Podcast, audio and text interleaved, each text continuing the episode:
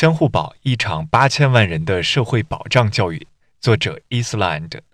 二零一九年七月七日，相互保最新一期大病互助计划开始为期三天的公示。本期待帮助人员为二百八十七名，所需互助金由七千三百二十三点四万名用户分摊，人均零点九四元。用户总数奔向八千万，人均分摊即将突破一元，单期资助接近三百例。相互保影响力的广度、深度都到了一个重要关口。二零一九年七月八日，虎嗅与相互宝团队负责人聊了聊相互宝。蚂蚁金服副总裁尹明的开场白是这样的：相互宝去年十月到今天快八个月了，这个过程中风风雨雨。一开始我们没有想到相互宝那么引人关注，现在市场上的关注、用户的热烈反应，决定了我们要给自己提出更高的要求。尹明团长不是口若悬河的人，但他的干货很多。他和相互保团队成员对相互保产品的定位和设计思路的剖析，让大家对相互保有了更清晰的认知。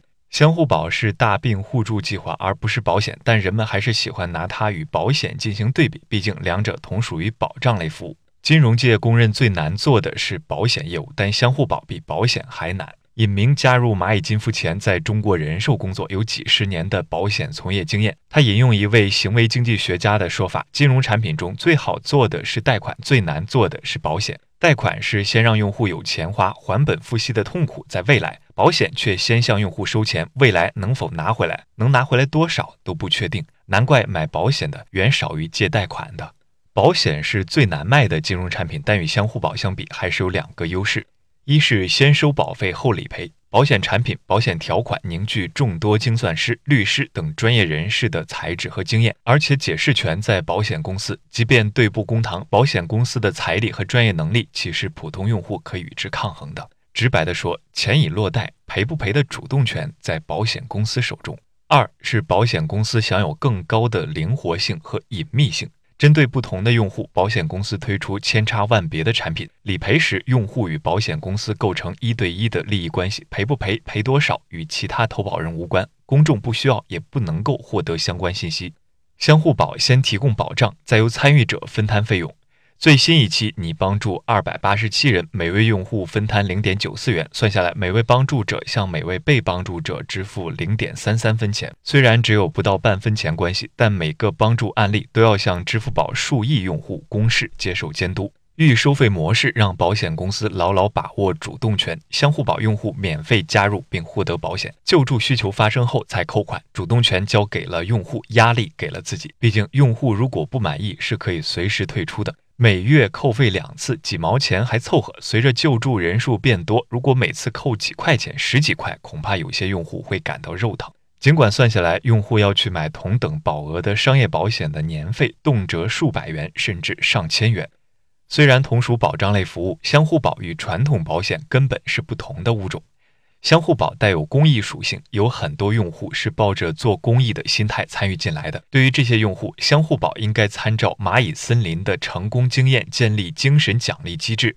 风险不可怕，可怕的是不可控的风险。保险、证券交易、有限责任公司等制度安排令风险可控，解除企业家投资者的后顾之忧。近代保险业的起源可追溯到大航海时代，船毁人亡的风险让船东望而却步。如果有几十几百位船东分担，那么谁也不会破产。于是劳合社们应运而生。劳合社不是保险公司，而是互惠共生的社团组织。它的职能是为承保人提供服务，并同时进行监管。劳合社的承保人都是亿万富豪，他们以个人全部财产作为履行承保责任的担保金，这就是令人闻风丧胆的无限责任条款。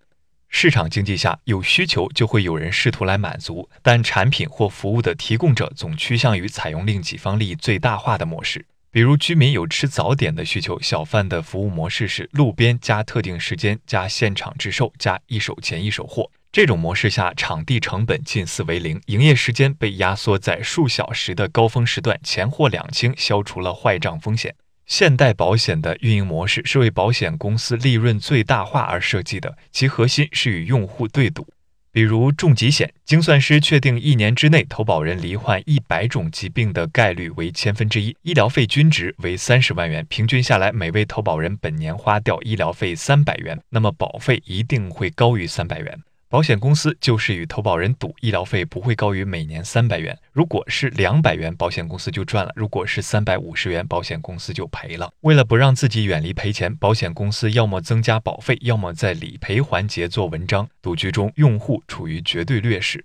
首先，保费已经预交，赔与不赔的主动权在保险公司。其次，所有条款、规则、流程都由保险公司制定、实施和解释。最后，保险公司在人才、资金、专业知识等方面的实力是普通用户的数万倍，不存在对等博弈的基础。但保险公司不应被控诉，它满足了一部分用户的需求，但是以确保自己有利可图的方式。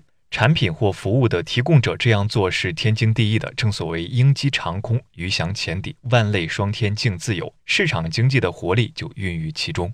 社交网络、移动支付的出现，为亿万普通民众之间的互助提供了技术上的可能性。相互宝不是第一个大病网络互助计划，却是发展最快的一个。门槛低，产品容易理解，支付宝十亿级用户，芝麻信用，这些因素相叠加，上线八个月，用户已超过七千六百万。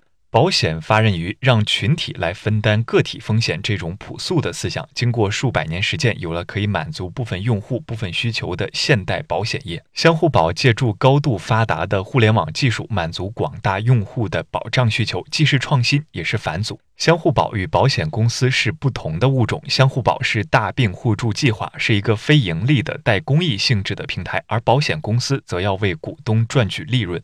首先。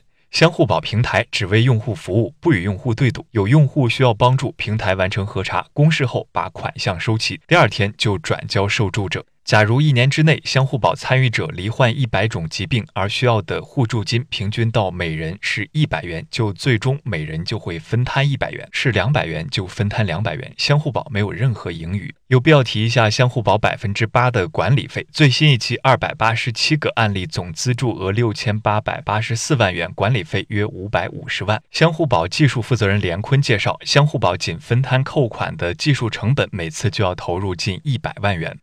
除此之外，相互保每个案例的平均核查费用约为三千元，光调查公示出来的两百八十七个案例就要花掉近一百万元。实际上，需要调查的案例远不止两百八十七个，剩下的钱要维持为八千万人提供服务的平台。尹明透露，目前相互保平台是入不敷出的。如果未来借助技术使平台运营及案例审核成本降下来，管理费是否能给相互保带来盈利？尹明团长给出了否定的回答：运营及调查成本降低了，我们就降手续费率。相互保已有七千六百万用户，未来是否可以通过兜售保险公司的产品获得收入？尹明团长说，可以为保险公司产品做导流，但不以导流为目的，否则会跑偏。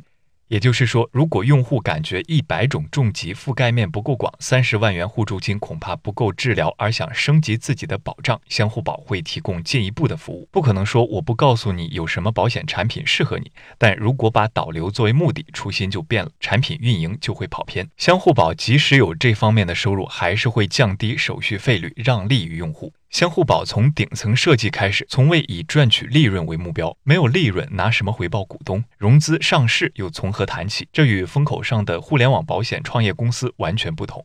相互保的用户主要是年轻人，对他们来说可能会觉得疾病离自己很遥远，重疾险没必要买。加入相互保后，每期数百宗案例让他们深切感受到人生无常。当经济条件允许时，这部分人有更大的概率购买保险产品。所以，相互保不仅是一个公益性重疾帮助计划，也是规模空前的保险教育，每月两波，连绵不绝。有一类标题比较吸引眼球：XX 与 YY 必有一战。教堂和心理诊所不是竞争对手，相互保育保险公司未必有一战。